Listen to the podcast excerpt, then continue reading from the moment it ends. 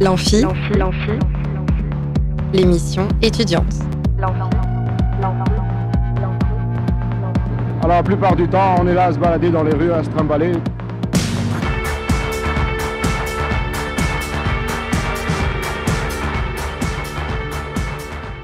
Bonjour et bienvenue dans l'Amphi, l'émission étudiante sur Radio Alpa 107.3 FM Le Mans et radioalpa.com. Aujourd'hui, nous allons parler des femmes et du cinéma avec Delphine Le Thor, dont les recherches portent sur les femmes réalisatrices face à l'hégémonie du regard masculin dans le cinéma. Bonjour Delphine Le Thor. Bonjour Charlie. Alors puis nous dresserons un portrait d'étudiant avec Maxime Dupaillon qui nous partagera son expérience et son parcours. Il se forme au métier de soigneur animalier, a travaillé dans différents parcs. Il pourra nous parler de, ce métier, de comment on s'occupe d'animaux comme le crocodile et comment il y a trouvé sa voix. Maxime nous rejoindra tout à l'heure. Et enfin nous terminerons avec la chronique étudiante de Clémentine comme tous les jeudis. Salut Clem. Salut Charlie. C'est parti tout de suite pour notre premier invité du jour. Plus on est de fou et plus on rit. Là où ça devient grave, c'est quand on est plus on est de fou et plus on s'emmerde. Delphine Le vous êtes enseignante-chercheur en études filmiques et en civilisation euh, états-unienne à Le Mans Université, au laboratoire 3L AM pour euh, langue, littérature et linguistique des universités d'Angers et du Mans. Et vous travaillez sur la place des femmes au cinéma, en particulièrement à la place de réalisatrice. Vous avez publié le 22 janvier dernier sur le site euh, The Conversation un article sur ce sujet.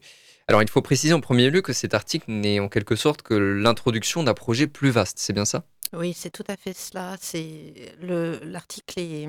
Alors approchez-vous bien du micro. L'article euh, introduit un projet euh, ANR, donc financé par l'Agence nationale de la recherche, sur les femmes réalisatrices au cinéma. D'accord. Je voulais que je vous en dise plus, plus dès maintenant.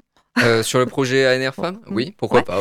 Euh, donc c'est un projet qui est porté par trois universités, Le Mans, Montpellier, Toulouse, dans lequel on va travailler sur euh, on va enquêter en fait sur les, la place des femmes réalisatrices dans l'industrie du cinéma et de la télévision à travers une approche transnationale. Donc, on va comparer la situation états-unienne, britannique, mmh. française, pour voir comment les femmes élaborent des stratégies de carrière dans, les, dans leur pays afin de surmonter les, les barrières structurelles sur leur chemin.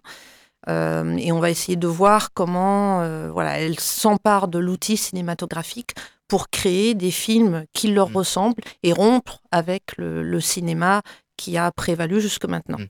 Alors c'est quoi l'objectif en fait, de ce projet de recherche? C'est de mettre en valeur le cinéma féminin? C'est de donner une visibilité à des femmes réalisatrices euh, qui, sont, qui ont été invisibilisées mmh. euh, dans l'histoire. Donc dans l'article par exemple, je parlais d'Aida Lupino, mmh. mais par exemple aux États-Unis, on a aussi Lois Weber, euh, voilà, il y a un certain nombre de, femmes réalisatrices, mais encore aujourd'hui, dont on ne connaît pas le travail. Donc, par exemple, on connaît euh, le travail en France de euh, Justine Trier, mais qui hmm. avait entendu parler de Justine Trier avant Anatomie d'une chute Donc, il y a des réalisatrices françaises notamment, mais dont on a peu entendu parler parce que finalement, elles enfin, leurs films et, hmm. et elles-mêmes attirent peu l'attention.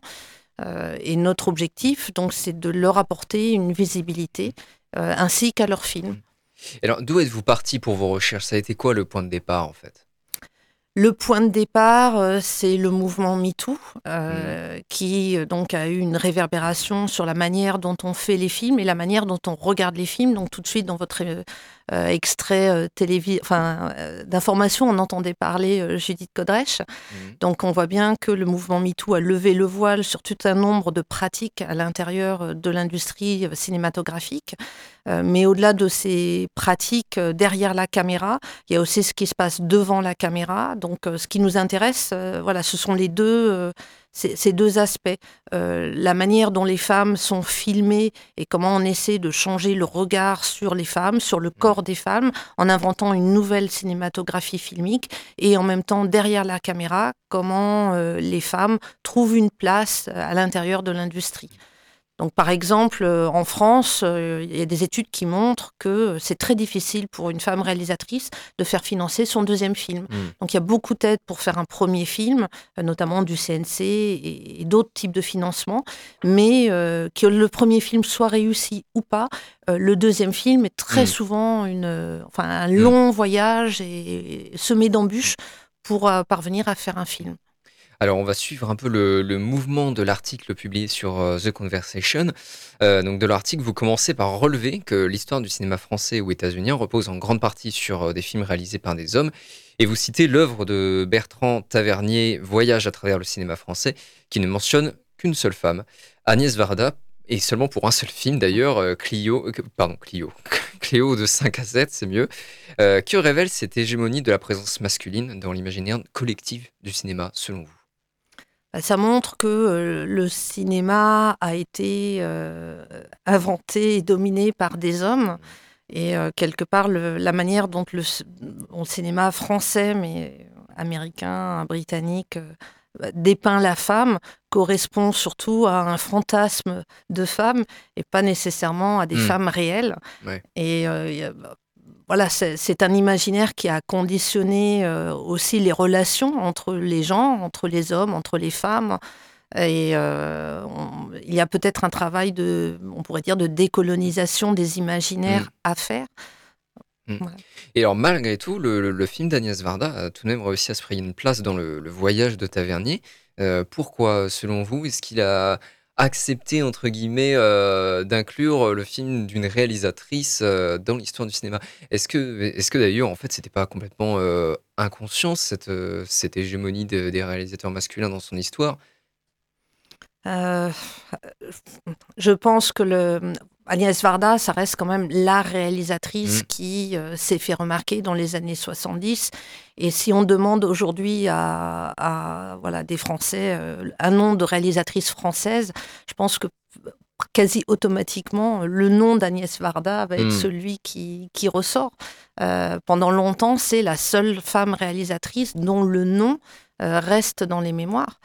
Donc, euh, je- je- et puis par rapport à l'époque, en fait, euh, Bertrand Tavernier parle beaucoup du cinéma des années 60, 70, Ouais. et à l'époque, elle est la seule réalisatrice française à se faire remarquer et à avoir aussi une carrière internationale parce Mm. qu'elle a filmé aux États-Unis, euh, au Mexique, donc elle, elle a une carrière qui vaut celle des hommes, mais euh, on pourrait dire, euh, elle a fait beaucoup de documentaires. Mm. Et le documentaire étant un genre qui coûte moins cher que la fiction, c'est peut-être aussi un espace euh, qui lui est réservé Mm. et désigné. C'est terrible ce que vous dites quelque part quand même. Et c'est encore vrai aujourd'hui. Mm. euh, beaucoup de réalisatrices commencent euh, le cinéma par le, par le documentaire, Mm. parce que ça demande moins d'argent. Un film, euh, ça coûte entre moyenne entre 2 millions et 15 millions d'euros. Donc euh, le documentaire, c'est euh, 300, 400 000 euros. Ouais. Donc on n'est pas dans les mêmes, euh, dans les mêmes chiffres. Mm. Et euh, voilà, pour négocier des financements. Mais voilà, par contre, Agnès Varda a quand même réussi à en faire quelque chose d'artistique. Oui, mais parce que euh, voilà, c'est elle, elle a approché le genre du documentaire et elle y a imprimé euh, sa marque. Elle a réussi, oui, à en faire euh, un, un objet d'artiste. Alors, une notion importante de, de votre travail, ou en tout cas de l'histoire de la théorie du cinéma, c'est celle de male gaze, théorisée par Laura Mulvey. Est-ce que vous pouvez nous en dire un peu plus?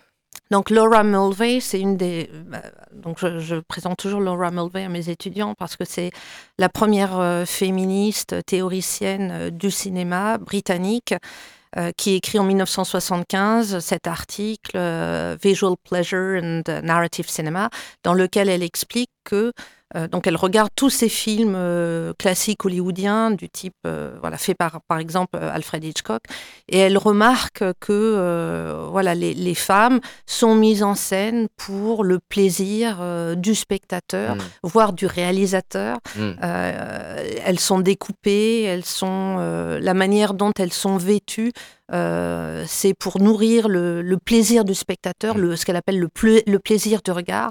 Euh, et euh, elle que... insiste sur l'appareil en fait voyeuriste que mmh. construit le cinéma.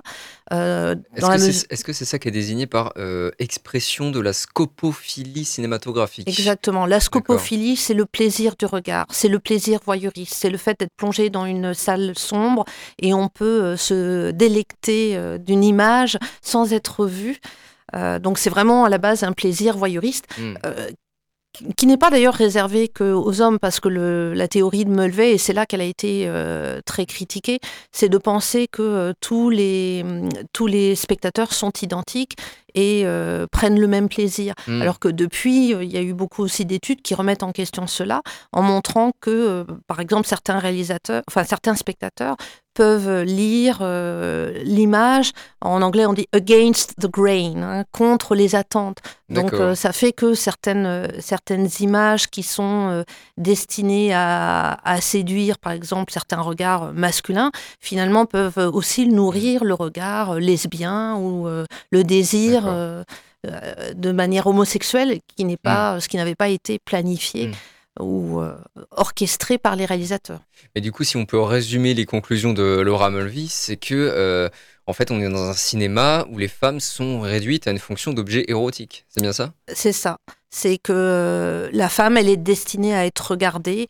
Euh, elle, utilise euh, l'idée que le, narrateur, l'homme, est toujours celui qui est l'agent de l'histoire, qui fait avancer le récit, et la femme est l'objet du récit. Il y a même des moments dans les films hollywoodiens, par exemple tous les numéros de danse, la femme, elle est, le récit s'arrête pour suspendre le spectateur dans ce moment de plaisir du regard. Mmh. Euh, donc on regarde une femme qui se déhanche, qui se dévoile, qui se montre, mais euh, ce sont des scènes gratuites qui ne servent pas à, l'action. Hmm. Alors dans votre article, vous mentionnez tout de même l'importance des autobiographies d'actrices. Pourquoi vous insistez sur ce point? Euh, parce qu'il y a eu justement dans la, autour du mouvement MeToo, donc c'est 1917, mais autour de cette période, il y a eu plusieurs autobiographies d'actrices à sortir, à être publiées, euh, dans lesquelles euh, les femmes reviennent sur leur expérience, comme si en fait MeToo avait non seulement libéré les langues, mais aussi amené à une prise de conscience. Et je pense que c'est ça aussi hmm. l'histoire de Judith Godrèche. C'est un moment où on retourne en arrière et on se rend compte que ce qu'on a vécu, on n'aurait pas dû le vivre. Hmm. Et euh, je parle dans l'article de, par exemple, l'autobiographie de Tippi Hedren, qui était une, une actrice fétiche de euh, Hitchcock. Et elle raconte comment Hitchcock, un jour, euh, l'a coincée dans un bureau et hmm. a, voulu abuser d'elle. Et elle a résisté mais elle n'a jamais pu en parler à personne. Et c'est, elle, elle, en a parlé pour la première fois à 80 ans dans son autobiographie. Donc c'est assez euh, effrayant et, et, mais en même temps, ça montre voilà que aujourd'hui on peut euh, on peut parler de ces sujets-là et euh, on avance. On peut peut-être aussi voilà après cette suite de l'article, c'est on peut peut-être faire des films différents. et d'ailleurs, je pense que mm. de nombreuses réalisatrices pensent à réfléchissent à ça et comment on peut filmer différemment. Euh, est-ce qu'on est, quand on est réalisateur, est-ce qu'on est obligé d'avoir un rapport autoritaire avec ses, avec ses acteurs? Est-ce qu'on peut, euh, voilà, manager entre guillemets euh, différemment? Alors, vous citez aussi une, autre critique, une critique française cette fois, Geneviève Cellier. Est-ce que vous pouvez nous en dire plus? Qu'est-ce qu'elle apporte en fait dans vos recherches? Alors Geneviève Cellier, c'est une femme qui est très importante dans les théories françaises du cinéma sur la question euh, du genre en particulier, parce que euh, c'est elle qui euh, parle des mm, qui, traduit en fait Laura Mulvey en français et qui regarde aussi le cinéma français avec ce même regard critique. Hmm. et donc elle porte une critique féministe sur le cinéma qui n'existait pas qui n'existait pas quand elle a commencé euh, dans les études filmiques en France. Donc elle a vraiment un rôle pionnier euh, et bon, elle le raconte, elle a, elle a subi le, hmm. le contre-coup aussi de cette parole pionnière. Oui, euh, j'ai vu que vous parliez dans votre article, vous, vous, la, citez un moment, et vous expliquez que son ouvrage La Nouvelle Vague, un cinéma au masculin singulier, a été littéralement boycottée, en fait, c'est ça? C'est elle qui le dit. Mm. Euh, voilà, c'est sa parole euh, a été remise en question et euh, rejetée par la critique française Mm. qui euh, vénérait d'autres voix Mm. et d'autres théoriciens que Et parce que- parce qu'elle avait théorisé un sexisme structurel dans le monde du cinéma? Structurels et euh, visuels. Euh, elle, elle, euh, elle analyse les films euh, de manière à mettre en relief les rapports de pouvoir et la manière dont euh, les femmes voilà, sont objectifiées aussi dans le cinéma français. Donc, euh, elle va un peu euh, contre, en fait, aussi les, les modèles qui sont érigés en, en canon. Euh, donc, elle, elle porte une- un discours critique qui n'existe pas. Hmm. Alors, un petit point de détail, vous mentionnez à un moment le test de Bechdel, Berdel, je ne sais pas de quelle langue ça provient, je ne sais pas le prononcer. Qu'est-ce que c'est que ce test? Donc, c'est un test qui permet de calculer, euh, par exemple, euh, la place des femmes dans les films. Donc, euh, le, le temps de parole euh, Mm. accordé à une femme, à un personnage pr- protagoniste principal, secondaire. Est-ce qu'il y a des temps de parole égaux entre Mm. hommes et femmes? Euh, donc c'est très euh, quantitatif et c'est vrai que nous dans notre projet on voilà il y a beaucoup d'études quantitatives sur le cinéma par exemple on dit qu'il y a 27% de femmes réalisatrices mais nous, ce qui nous intéresse, c'est le qualitatif. Euh, parce que les études quantitatives, c'est très intéressant, mais qualitativement, qu'est-ce que ça produit? Parce qu'on peut avoir des femmes réalisatrices, mais si elles sont toujours co-réalisatrices, ou si les femmes sont réalisatrices, mais que toute leur équipe technique, elle est constituée, elles sont constituées uniquement d'hommes, en fait, ça ne change pas forcément la qualité de leur film. Euh, on peut avoir des femmes euh, qui, sont, qui ont un long temps de parole, mais si elles n'ont qu'un rôle euh, anecdotique dans l'histoire, ben, en fait, ça ne change pas la grammaire du film. Alors justement, à propos de ces réalisatrices, euh, quelles sont euh, les pionnières à connaître absolument? Vous vous attardez pas mal sur euh, Ida Lupano, est-ce que vous pouvez nous en parler? Alors, Aida Lupino, c'est une réalisatrice américaine euh, des années 40-50 euh, qui n'a pas fait... Elle a été actrice et puis à un moment, elle est passée derrière la caméra. Et c'est vrai que quand on regarde ses films, euh, c'est vraiment fascinant parce qu'on on s'aperçoit qu'elle aborde des, sujets euh, qui intéressent les femmes. Euh, par exemple, donc le viol. Elle a un film qui s'appelle Le Bigame, le bigamiste, bigamiste en anglais, donc où elle décrit un homme qui, qui hésite entre euh, deux femmes, mais ça ne devient pas une histoire de d'affaires aff- euh, en français, affaire. euh, de, une histoire de tromperie, ça Ah devient oui. une double histoire d'amour en fait. Et elle Mm. décrit un, un déchirement émotionnel. Donc en fait, à chaque fois, elle va un peu contre les récits hollywoodiens pour montrer que les relations humaines sont un peu plus compliquées que euh, voilà des histoires romantiques. Euh, donc en fait, je- voilà, c'est intéressant de se retourner vers euh, vers le cinéma d'Aida Lupino et de voir que voilà les histoires entre les hommes et les femmes ne se réduisent pas à des clichés Mm. romantiques comme voilà, Hollywood nous a abreuvé depuis des années. Et ce cinéma quelque part alternatif, il Mm. existe déjà dans les années euh, 40-50. Alors ce cinéma alternatif euh, d'Aida Lupino, est-ce que vous diriez que c'est un modèle de cinéma féminin, voire féministe? Ou alors, est-ce que c'est pas si important que ça finalement, ces qualificatifs Moi, je pense que c'est important vu qu'on dit que le cinéma, euh, voilà, le cinéma des hommes euh, a conditionné quelque part une manière de voir les femmes. Mhm. C'est important d'avoir un cinéma euh, féminin et féministe qui, ça veut dire qu'il résiste à ce regard, qu'il propose d'autres manières de regarder. Mais attention, un cinéma féministe, ça veut dire il y a des hommes qui font des cinémas, des films féministes. On n'est pas obligé d'être femme et on peut être femme et faire des films euh, qui restent, euh, qui obéissent au Mm. code dominant. Euh, Je parlais dernièrement à une réalisatrice euh, qui s'appelle Nathalie Marchak, qui a fait la série, euh, la mini-série sur France 2 qui s'appelle Les Siffleurs. Je ne sais pas si vous en avez entendu parler. Non. Et elle m'expliquait que, euh, en fait, je pense que la différence aujourd'hui, c'est que les réalisatrices, elles ont conscience de ces mécanismes, de, de euh, ces stratégies filmiques, et elles essayent d'élaborer des manières de filmer différentes. Mais Euh, on est tellement, on a tellement été nourri de ces manières de regarder le corps de la femme que finalement c'est c'est pas si simple Mm. de de de- d'envisager, de comprendre quel angle de prise de vue va permettre d'aller au-delà de l'ob- l'objectification euh, du corps féminin. Comment on filme un abus sexuel euh, sans euh, objectifier le corps de la femme, Mm. c'est quelque chose euh, voilà, de très complexe. Mais le fait que les réalisatrices, même les réalisateurs, y réfléchissent, ça montre qu'on est, voilà, qu'on on produit une conscientisation des réalisateurs, et des regards, et peut-être aussi des regards des spectateurs. Alors vous terminez l'article d'ailleurs en relevant que les femmes sont sous-représentées dans les festivals alors même qu'elles représentent plus de 20% des réalisatrices en Europe C'est pas beaucoup. entre hein. 2018 et 2022. Bah c'est pas beaucoup mais c'est quand même euh, c'est quand même On est loin de la parité. Ouais, mais quand, quand on, quand on compare à leur présence dans les festivals, j'ai l'impression que même ces 20%, ils sont pas là, en fait, tout simplement. Mhm.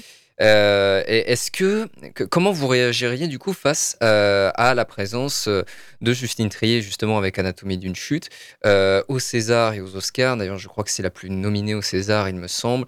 Et pareil, elle a pas mal de nominations aux Oscars. Comment vous réagissez face euh, à cette reconnaissance-là?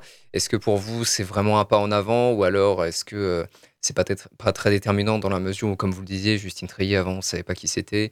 Et euh, que finalement il n'y a pas beaucoup d'autres réalisatrices qui sont nominées. Comment vous, comment vous y réagissez? C'est important parce que en plus le film qu'elle a fait Anatomie d'une chute c'est un film aussi qui, Mm. qui interroge et euh, qui fait penser le cinéma différemment donc c'est une non c'est une bonne chose Euh, par contre il faut pas se laisser piéger par le fait que euh, une reconnaissance à un moment donné veut dire qu'on a structurellement avancé dans le cinéma français des fois c'est l'arbre qui cache la forêt.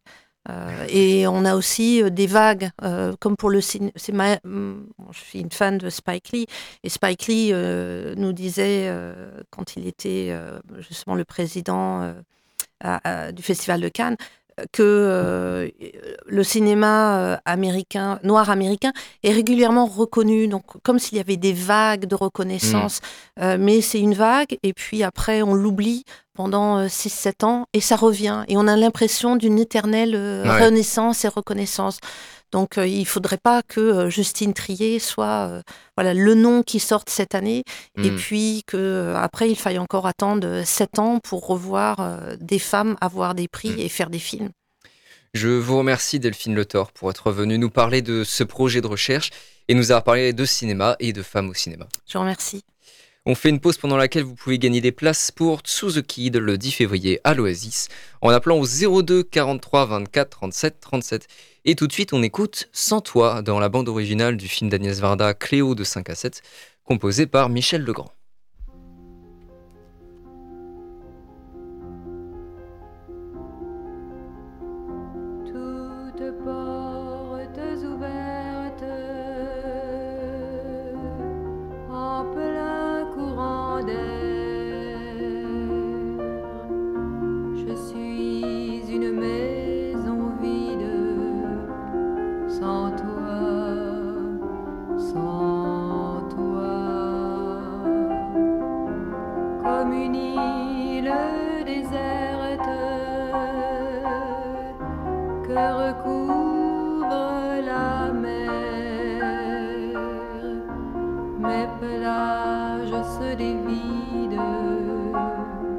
Sans toi, sans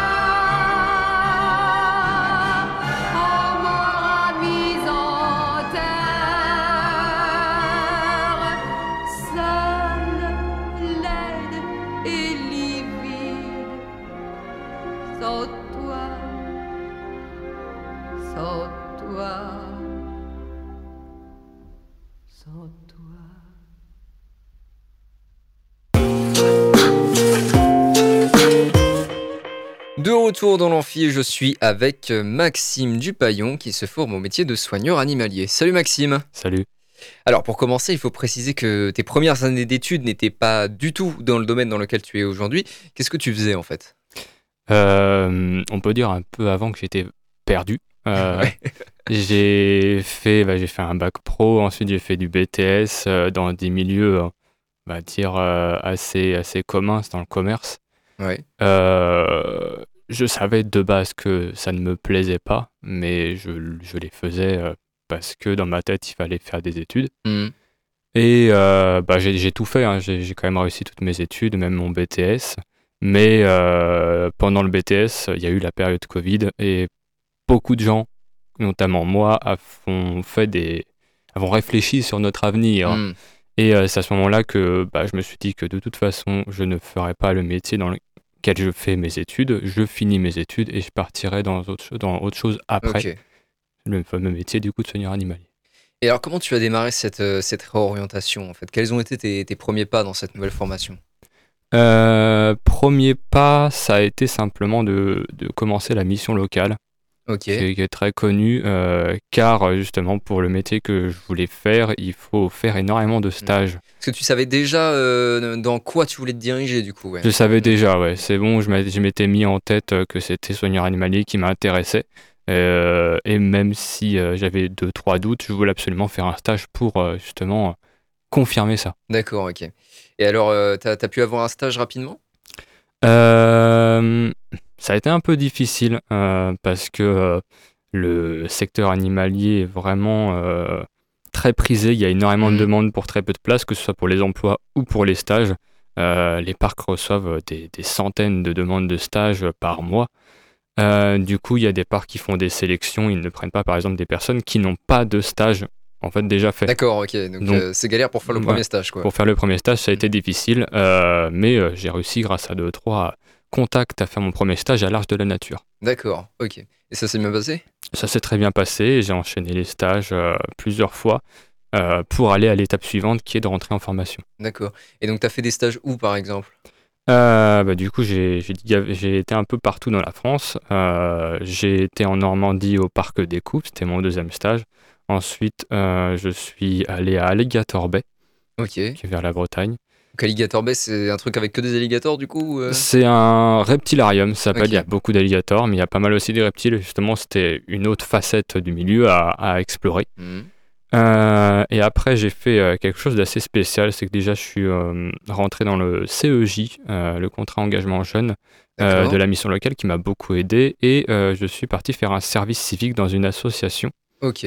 association Projet Alors, Primat. CEG et le service civique, c'était dans le même truc ou c'était deux choses différentes Non, simplement j'ai eu beaucoup d'aide de leur part parce que je, quand même, D'accord. euh, je trouve ça quand même important de le préciser. Ça, j'aurais pas pu faire ça sans le CEJ qui m'a apporté un petit revenu Ok. Euh, parce que justement aller faire des stages euh, par-ci par-là, ça demande toujours un logement ouais. qui n'est pas donné par le parc, euh, en tout cas par très peu de parcs, donc ça demande de l'argent. Hmm. Et, Et, donc, le CEJ t'a permis d'avoir un logement pour tes stages. c'est ça. Ok, super. Et alors du coup, euh, récemment, il me semble que tu as fini euh, une formation. Oui. Euh, C'était la première vraie formation du coup que tu faisais? J'ai fait avant une petite formation à distance payante, mais qui m'a pas énormément aidé. Donc je dirais que oui, c'est la première vraie Mm. formation de soigneur animalier que j'ai fait. Il y en a trois en France qui sont reconnus. Je fais partie du coup de ces trois-là. Et alors, elle consistait en quoi? À passer huit mois euh, en formation et il y avait du coup des cours et du stage Mhm. pour faire de la pratique. Euh, ça, ça alternait justement une grosse phase de cours au début. Ensuite, on a passé tout l'été en stage euh, pour voir ce qui s'appelle la saison. C'est là où il y a le plus de visiteurs, où il y a le plus de travail. Ensuite, cours, stage, cours. Mm. Et alors les cours, en fait, euh, ça- consiste en quoi Quels apports théoriques Qu'est-ce qu'ils apportent Euh, ça va être euh, des cours assez conséquents, malgré le fait qu'on est soigneur animalier, qu'on va pas s'occuper, par exemple, de soigner un, animal euh, blessé, mais on va quand même apprendre euh, toutes, par exemple, les maladies euh, que chaque espèce peut avoir. Ouais. Les oiseaux, les reptiles, elles n'ont pas des maladies différentes, comment les déceler. euh, comment le voir, on va voir l'alimentation des animaux, Mhm. parce que du coup, par zoologique, il y a énormément d'animaux variés. Donc, faut les connaître Mhm. un peu, on va dire, par cœur, surtout ceux avec qui on Ouais. travaille. On va voir euh, pas mal de choses, euh, justement, comment les maintenir en captivité, comment ils se comportent. Le comportement est Mhm. très important chez eux. Pareil, c'est toujours différent selon les espèces. Euh, tout ça en espèce de gros module, en fait. Euh, donc, le module alimentation, le module sens, il y avait aussi simplement comprendre comment les animaux explorent leur environnement. D'accord. Parce qu'il y en a qui, qui voient beaucoup moins Mm. bien que d'autres, par exemple. Euh, et comment interagir avec eux, faire ce qui s'appelle du training euh, médical, euh, qui est énormément fait par les soigneurs pour avoir un contact avec les animaux, sans pour autant euh, être face à un animal de compagnie. C'est-à-dire qu'on va jamais Ouais. le caresser, Oui, on va faire du contact avec eux pour essayer euh, de faire des soins, par exemple, Mm. sans avoir besoin de les endormir, parce que c'est très, très dangereux pour eux. D'accord. Donc ça, c'est pas mal de choses à apprendre. Et alors, du coup, euh, tu les as fait où ces stages euh, dans le cadre de ta formation? Euh, et ben, je l'ai fait dans un seul parc parce que c'était, euh, du coup, pour cette formation, demandé de faire euh, les deux gros stages dans le même parc, Ok. qui était Terre de Dragon, un reptilarium qui se Mm. situe, situe à Civaux, un petit village proche de Poitiers. Et alors, qu'est-ce que tu as dû faire, par exemple? Quelles étaient tes tâches principales? Euh, bah, du coup, j'étais considéré comme stagiaire là-bas. Euh, le parc est quand même bien rodé euh, à ce niveau-là. Ils nous font faire énormément de choses. On avait ce ça s'appelle une espèce de routine stagiaire. Mhm. des activités qu'on pouvait faire totalement en autonomie, principalement avec les animaux herbivores, parce que les carnivores, eux, sont beaucoup plus dangereux, il vaut mieux faire attention. ouais. Euh, donc euh, ça pouvait commencer euh, simplement par du nettoyage, le tour du parc, autant que les rations, justement, on allait chercher la nourriture, on essayait de varier et bah, de, faire en sorte de leur donner des bonnes gamelles. Et après, on passait quand même pas mal de temps avec les soigneurs. Là, du coup, le petit parc où c'était, on, faisait absolument tout, que ce soit l'alimentation, que ce soit les animata- que ce soit les animations, ou justement, par exemple, du taillage. Ouais. Des fois, on pouvait être un peu considéré comme euh, un paysagiste, Mm. Euh, mais c'est du travail dans les enclos à faire, euh, à, à faire avec des plantes vivantes. Faut, faut pas, faut pas qu'elles pullulent trop. Faut, faut surtout pas que les animaux les mangent. Donc, tu as fait de l'animation aussi, c'est ça? Oui. Alors, ça consiste en quoi l'animation dans un parc animalier? Euh, ça va dépendre de certains parcs. Euh, Il y a des animations pédagogiques qui sont simplement euh, des points où on réunit des personnes, enfin les personnes intéressées avec qui on va discuter soit d'un sujet précis, soit de Mhm. sujets que eux ils ont envie de parler, hein, avec si possible des outils pédagogiques pour leur apprendre justement comment vivent des animaux, ces animaux que généralement ils ne sont pas censés voir dans la nature, Ouais. en tout cas en France. Par exemple, du coup, moi j'en faisais souvent avec les crocodiles. Et il y a aussi du coup des spectacles. Euh, ça, c'était plus dans un autre stage qui était au zoo de la Flèche, où euh, bah, là, du coup, c'est très connu, hein, le spectacle des otaries, le spectacle des oiseaux. Mhm. Beaucoup de parcs font ça. Ou sinon, des nourrissages. Euh, simplement, nourrir les animaux. D'accord. Par contre, du coup, le côté spectacle, je tiens à venir dessus, ça se réduit énormément. Ah bon? Pourquoi? et histoire de faire en sorte que les animaux soient présentés à l'état naturel. D'accord. Une Atari, une Atari qui joue avec une balle, c'est pas naturel. Donc justement, le côté spectacle est en train de transformer, devenir en fait plus un nourrissage D'accord. commenté. Ça veut dire qu'on va passer beaucoup de temps avec eux Mhm. et on va expliquer justement comment elles vivent. D'accord. Et alors, tu aimes bien du coup l'animation ou tu préfères vraiment plutôt les tâches de soigneur quoi? Euh, pour moi, c'est plus un mix des deux. D'accord. Ok, t'aimes bien aussi animer. Voilà, c'est ça. Et alors, quelles compétences est-ce que ça t'a apporté tous ces stages? Euh, de la rigueur, euh, surtout euh, apprendre à travailler en équipe. Je n'étais pas énormément quelqu'un de très sociable au tout début, hein, c'est pour ça que ça peut être très étonnant pour moi de dire Mm. que j'ai fait de l'animation. Ouais. Et bah, simplement l'envie de travailler, la joie de travail, c'est-à-dire qu'il y a beaucoup de personnes généralement dans leur travail, tu vas au ralenti le matin. Ouais, moi, du coup, j'ai vraiment trouvé le travail qui Mm. me, qui me, ça te motive vraiment. qui quoi. me motive le matin. Alors, un, un terme qu'on entend souvent dans, dans ce milieu des soigneurs animaliers, c'est celui de manipulation. Qu'est-ce qu'on entend par là? Euh, la manipulation, bah, du coup, c'est avec les animaux. Euh, c'est généralement la manière de les tenir, mais Mhm. sans les empêcher de bouger, D'accord. simplement. Euh, un serpent, je, je prends l'exemple que je connais le mieux, euh, on l'a dans la main, il peut se déplacer parce qu'on va pas l'empêcher, on va pas Mm. serrer, ça s'appelle une manipulation. D'accord. Et du coup, il y a ce qui s'appelle la contention, où là c'est l'inverse, c'est-à-dire que vraiment on bloque, il peut plus bouger. Et alors, ça sert à quoi ces manipulations en fait? Euh, ça peut ser- servir par exemple à désensibiliser des animaux à notre contact, que dans, Mhm. ce, dans cette idée de training médical pour les apprendre, pour euh, les désensibiliser à nous. Et euh, faire par exemple des déplacements d'enclos, ça nous arrive souvent sans trop les stresser. Bien sûr, quand, enfin, quand, pareil pour nous, quand on en tient à la gorge, généralement on n'aime pas trop ça. Ouais. Bah, eux, c'est pareil. Euh, si on peut les déplacer euh, sans les stresser, ça sera dix fois Mhm. mieux pour eux. Et alors, est-ce qu'il y a certains animaux dont tu préfères t'occuper plutôt que d'autres? Est-ce que tu as tes favoris quoi? Euh, bah, ça se voit dans mes stages, les reptiles. Ouais. Et alors, pourquoi les reptiles du coup? Parce qu'a priori, c'est pas les bêtes les plus affectueuses quoi. C'est très difficile euh, à, à comprendre comment ils, ils se comportent, euh, mais je les aime énormément justement parce que c'est justement c'est difficile et ils sont très enfin, fascinants.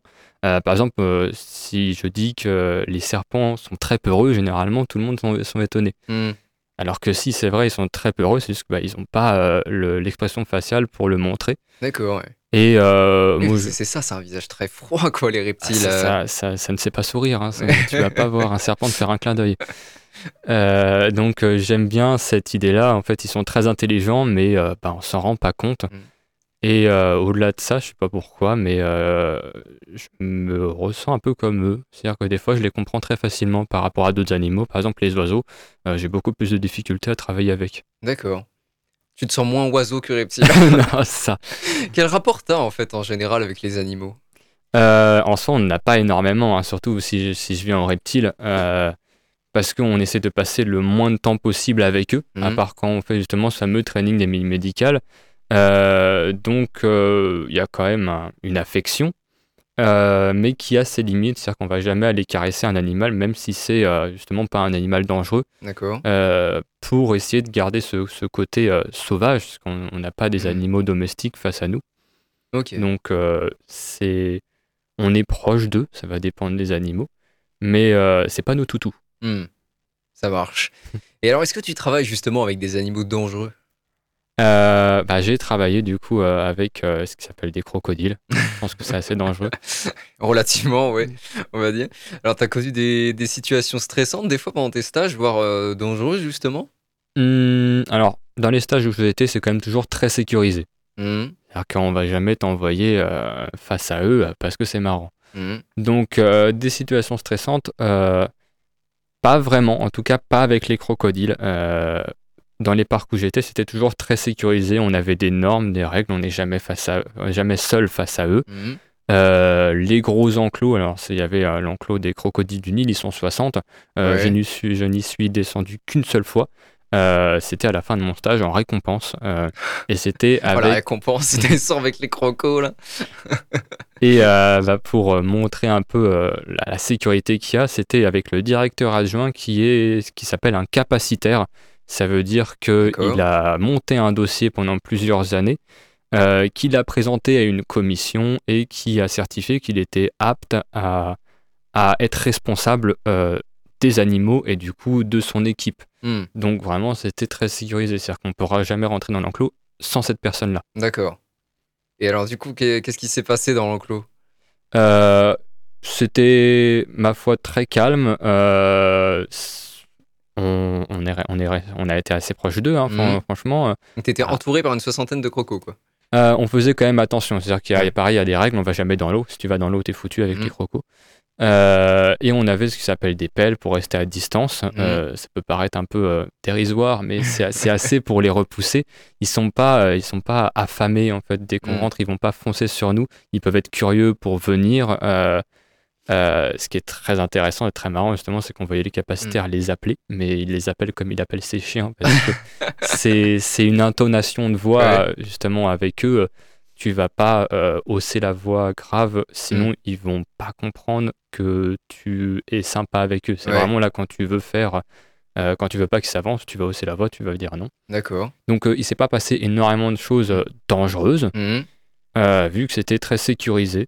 Euh, par contre, il me semble qu'une fois que tu as participé à. On a, on a parlé tout à l'heure de manipulation et Hmm. tu l'as mis en. en, rela- en- tu as, dis- distingué la manipulation de la contention. Alors, qu'est-ce que c'est la contention et est-ce que tu y as déjà participé? Ah euh, Alors, une fois, mais c'était pas dans ce parc-là, du coup, euh, c'était à Alligator Bay. Euh, du coup, contention de crocodile, il faut être euh, minimum 2. et du coup, euh, moi, j'ai fait partie de la personne qui prend le poste un peu le plus euh, dangereux. Euh, en gros, euh, on va, euh, selon les méthodes, une méthode un peu barbare, l'épuiser avant au lasso, ce qui n'a pas été fait. Mais on va généralement lui mettre une espèce de, de serviette pour cacher les yeux et on va monter sur lui pour venir tenir tout de suite immé- immédiatement la mâchoire, parce que les crocodiles ont, très, ont beaucoup de force pour fermer la mâchoire, mais très peu pour l'ouvrir. Ouais. Et après, on met un euro élastique, on va pas rester Mm. à la main comme ça. Et du coup, il y a une autre personne qui va tenir la Mm. queue. Mais du coup, tu étais allongé sur le croco avec les bras autour de sa gueule. J'étais assis juste derrière la tête. D'accord. ok. Ça marche. C'est un truc de fou. Là, il y avait un peu moins de sécurité, je l'avoue. Alors, on passe dans, dans un registre un peu plus euh, soft. Euh, tu dois aussi créer des aménagements des fois aussi, c'est ça Euh, Ça consiste en quoi les aménagements? C'est ça. Euh, alors, les aménagements, ça consiste généralement à changer un peu leur milieu de vie. D'accord. Ça fonctionne plus avec d'autres animaux que les reptiles. Les reptiles, ils aiment, ils aiment vraiment rester dans leur, dans leur grotte. c'est pour ça que je me- je m'identifie beaucoup à eux. Et euh, le but, simplement, c'est de changer un peu leur milieu de vie. On va aussi faire ce qui s'appelle des enrichissements. Euh, globalement, j'appelle ça un peu des, des, des jeux. hein. Mhm. Euh, essayer justement euh, de, de fabriquer des choses. Par exemple, les primates, c'est très facile. Tu prends une boîte en carton que tu fermes bien. Tu, tu fais Mhm. en sorte qu'elle soit un peu difficile à fermer avec, par exemple, de la nourriture à l'intérieur. Ouais. Et ça, au lieu que ça soit la gamelle directe devant eux, toujours au même endroit, Mhm. ça va les occuper un peu justement dans leur journée. Parce qu'ils passent Ouais. quand même tout leur temps, dans, tout- toute leur journée dans leur, dans leur enclos. Ouais, bah. Euh, et justement, ça va les stimuler un peu, histoire de, de mettre des comportements un peu naturels sur eux. Ça marche. Alors, maintenant que tu as fait cette formation, que tu as fait euh, plusieurs stages, comment tu envisages l'avenir en fait? C'est quoi la prochaine étape? Euh, la prochaine étape, bah, du coup, c'est de trouver un emploi. Je suis actuellement justement dans les recherches. Ok. Euh, Il y, a, y a un peu deux étapes dans la recherche d'emploi. Euh, généralement, on va, on va commencer par des saisons. Simplement travailler uniquement pendant la grosse période. Et après, du coup, euh, le Saint Graal, le CDI. Mhm. Euh, et du coup, moi, pour moi, je suis simplement en recherche dans des parcs assez divers. Je me cloître euh, pas uniquement aux reptiles, Ouais. Euh, même si c'est ma préférence. euh, il, faut savoir se faire des sacrifices pour Ouais. trouver du travail. Effectivement. Eh ben, merci beaucoup, euh, Maxime Dupaillon, pour être revenu nous parler de ton parcours. On te souhaite le meilleur, en tout cas. Donc, Merci. merci à toi. Restez avec nous dans quelques instants. L'amphi continue pour les chroniques étudiantes. Vous pouvez gagner des places pour euh, Noir et Gontard le 10 février au théâtre Chaouet en appelant au 02 43 24 37 37. Et tout de suite, on écoute Cartoon Machine, J'ai un rêve.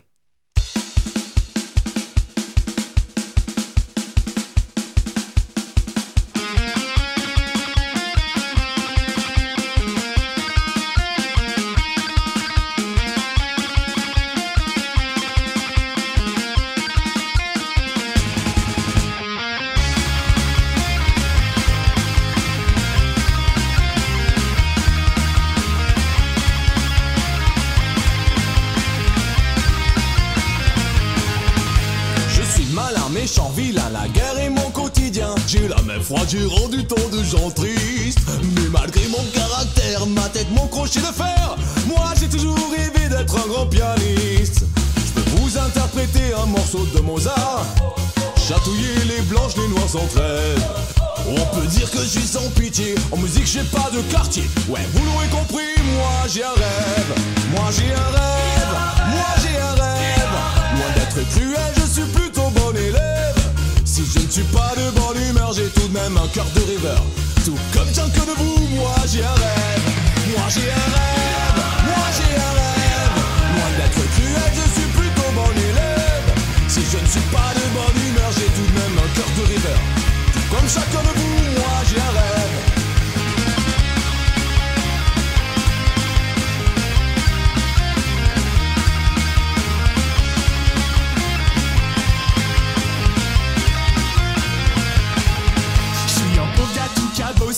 Plaie tout infectée. Les dames sont en pleurs devant ma laideur.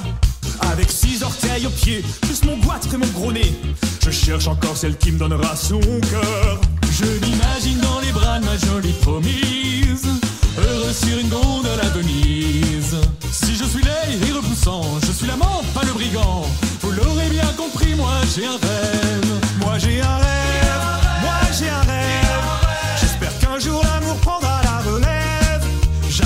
Gens partent en cours, mais en chaque homme y a un enfant. Je suis comme tout le monde, moi j'ai un rêve. Moi j'ai un rêve. Moi j'ai un rêve. J'espère qu'un jour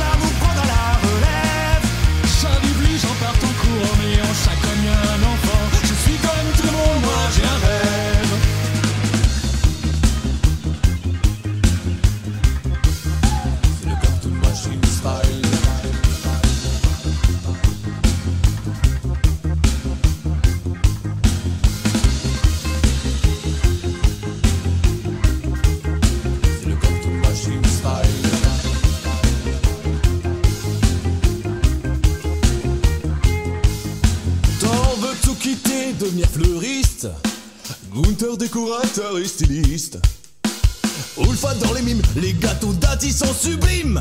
On tricote, on recoue, Franck s'amuse comme un petit fou. Et Vladimir collectionne les petits licots.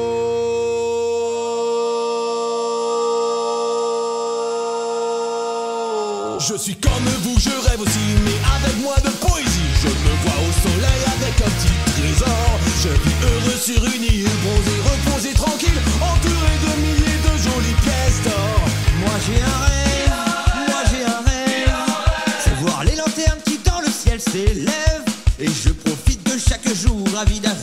ma tour. Comme vous tous braves gens, moi j'ai un rêve. Moi j'ai un rêve,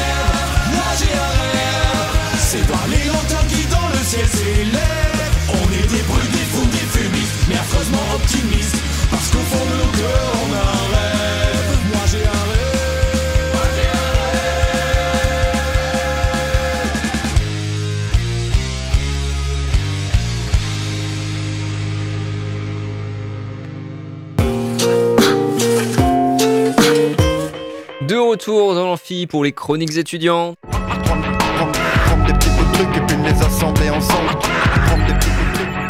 Et on est avec Clémentine aujourd'hui. Salut Clem. Rebonsoir Charlie. Tu nous parles de quoi aujourd'hui? Et bah ce soir je vais vous raconter la première étape de mon voyage qui est le départ vers la Suisse. C'est parti. Nous étions début septembre et l'heure du départ avait sonné. Et alors que nous n'avions pas prédéfini à la lettre notre itinéraire afin d'être entièrement libre d'aller là où le vent nous mènera, nous décidions de nous diriger vers la Suisse. Notre point de départ se situait en Bretagne. Il fallait donc traverser toute la France. Le temps de route était estimé à 10 heures. Il faut préciser que 10 heures, c'est terriblement long sans escale. C'est pourquoi nous en avons fait deux pour profiter des doux paysages que nous offre la France. Je ne peux pas vous préciser notre premier point d'arrêt car nous nous sommes arrêtés dans un coin perdu, un petit village au milieu de la France et surtout un petit village situé dans la ligne du vide. Mais il faut dire que cette pause nous a permis de faire le plein d'eau, de nourriture, de se rafraîchir dans un ruisseau et surtout de recharger nos batteries en passant une agréable nuit. 8 heures, premier réveil éloigné de notre Bretagne. Nous nous dirigions vers Annecy et son magnifique lac. Arrêt incontournable à une telle période pour pouvoir profiter de la beauté du lac sans alimenter la masse de touristes en saison estivale. Cet endroit était tellement apaisant que nous avons décidé d'y rester 2-3 jours. Balade le long du lac, lecture apaisante au milieu de la nature. Tout ce qu'il faut pour se sentir ressourcé. Après un bon bol d'air, direction notre dernier spot en France avant de franchir la frontière, la frontière et d'arriver en Suisse. Après quelques heures de route, nous arrivions au sein des Alpes. Nous allions de village en village pour profiter des magnifiques et vertigineux paysages. Pour ma part, c'était ma première fois dans les Alpes, et la différence avec les Pyrénées est nette. J'étais émerveillée par la hauteur de ces montagnes et la précision des roches dont chacune d'elles semblait avoir été taillée à la main. C'était si ressourçant de se retrouver face à la nature, d'observer les oiseaux, d'écouter leurs chants, tout simplement d'observer la beauté que nous offre la nature. Après en avoir profité quelques jours, nous avons enfin décidé de franchir la frontière franco-suisse. Ça y est, on quittait la France et un sentiment d'impatience nous gagnait. Nous étions surexcités. Après 2-3 heures de route, nous l'avions franchi. Première étape, s'arrêter dans un garage automobile. Et oui, en Suisse, pour pouvoir rouler sur l'autoroute, vous devez vous munir d'une étiquette que vous collez sur votre par- pare-brise. Et il faut dire que, le coût, que pour le coup, nous étions contents. Le prix s'élevait à 40 francs suisses, ce qui équivaut à environ 42 euros. À comparer, c'était beaucoup moins cher qu'en France. Alors au premier abord, on s'éloignait des clichés qui voulaient que la vie en Suisse soit très chère. Malheureusement, nous sommes vite revenus à la réalité. Nous ne sommes restés que deux jours en Suisse. Mais pourquoi? Pourquoi rester si peu de temps alors que tout se déroulait à merveille? Eh bien tout simplement parce que tout est payant en Suisse. Alors certes, l'autoroute à l'année n'est pas chère, mais nous ne restions initialement qu'une semaine, donc le rapport coût-avantage n'était pas très efficace. Et puis nous avons découvert un tout nouveau moyen de transport, et qui plus est, était difficilement abordable pour de jeunes étudiants comme nous, et nous n'avions pas le choix pour arriver à destination. À notre grande surprise, nous avons dû embarquer en camion sur un train qui permettait de traverser le pays. Nous étions comme des enfants. On se demandait surtout comment était née cette idée. En tout cas, nous avons bien rigolé. Quand bien même c'est un pays magnifique qui vous offre d'époustouflants paysages lorsque vous le traversez, la Suisse a des inconvénients. Nous n'avons pu faire qu'une randonnée, celle du lac d'Oshinen, un vrai paradis que je vous conseille de découvrir. En plus, vous aurez l'occasion d'y rencontrer de nombreuses personnes qui partagent la même passion des randonnées. Pour notre part, nous avons croisé le chemin d'un Thaïlandais qui avait environ 27 ans. Nous avons alors échangé tout le long de la marche durant 5 heures. C'était génial de pouvoir discuter en anglais, de partager nos différents modes de vie. C'était hyper enrichissant, mais également très fatigant, car mon copain ne parlait pas du tout anglais. Il faisait tout de même l'effort de lâcher le mot beautiful de temps à autre, et il faut dire que c'était très drôle, car les discussions ne s'y prêtaient pas forcément. Quand je vous dis que tout était payant, il faut souligner que jeter un déchet était payant, se garer pour se balader était payant, faire une randonnée était aussi payant, et j'en passe. Vous imaginez bien qu'en camion, c'était impossible pour nous d'y rester. Nous ne pouvions pas dormir dans un endroit sans payer, et ce n'était pas l'histoire de quelques euros. Vous devinez donc que rester une semaine à vagabonder en camion était hors de prix pour nous. Nous restions alors un peu sur notre faim. Quelque part, nous étions frustrés de ne pas pouvoir profiter pleinement de ce magnifique pays qui offre à tout endroit de splendides paysages à ne pas s'enlacer. Ce périple, même s'il fut court, a été rempli de péripéties. Entre une carte bancaire bloquée, une perte de téléphone, je vous le dis, heureusement que nous étions deux. Un train pour véhicule, un lâcher de Beautiful toutes les 5 minutes pendant 5 heures de randonnée, et j'en passe. Ainsi soit-il, deux jours très courts, mais deux jours remplis de bonheur et de rire. Je vous conseille fortement de visiter la Suisse en auberge de jeunesse. Ce sera largement plus abordable. Vous pourrez facilement y rencontrer des jeunes de votre âge et profiter des merveilleuses randonnées qu'offre ce pays, mais aussi de ses spécialités.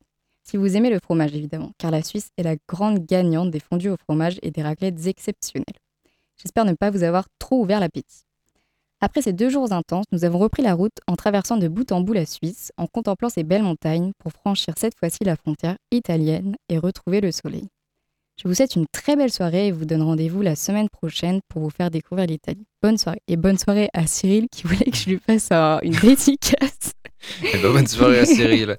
Wow, fallait payer pour jeter un déchet. Ouais, donc les déchets, on les a gardés euh, un, bah, deux jours. Waouh, ok. Sacré pays. Bon, eh ben, en tout cas, merci Clémentine pour ta chronique. Et merci d'avoir écouté l'Amphi. La prochaine aura lieu ce vendredi 9 février et nous, nous parlerons des portes ouvertes de l'université, des immersions Vie ma vie d'étudiants et d'étudiantes, ainsi que du concours Ma thèse en 180 secondes. À bientôt dans l'Amphi. C'était l'Amphi, l'émission étudiante. Étudiante.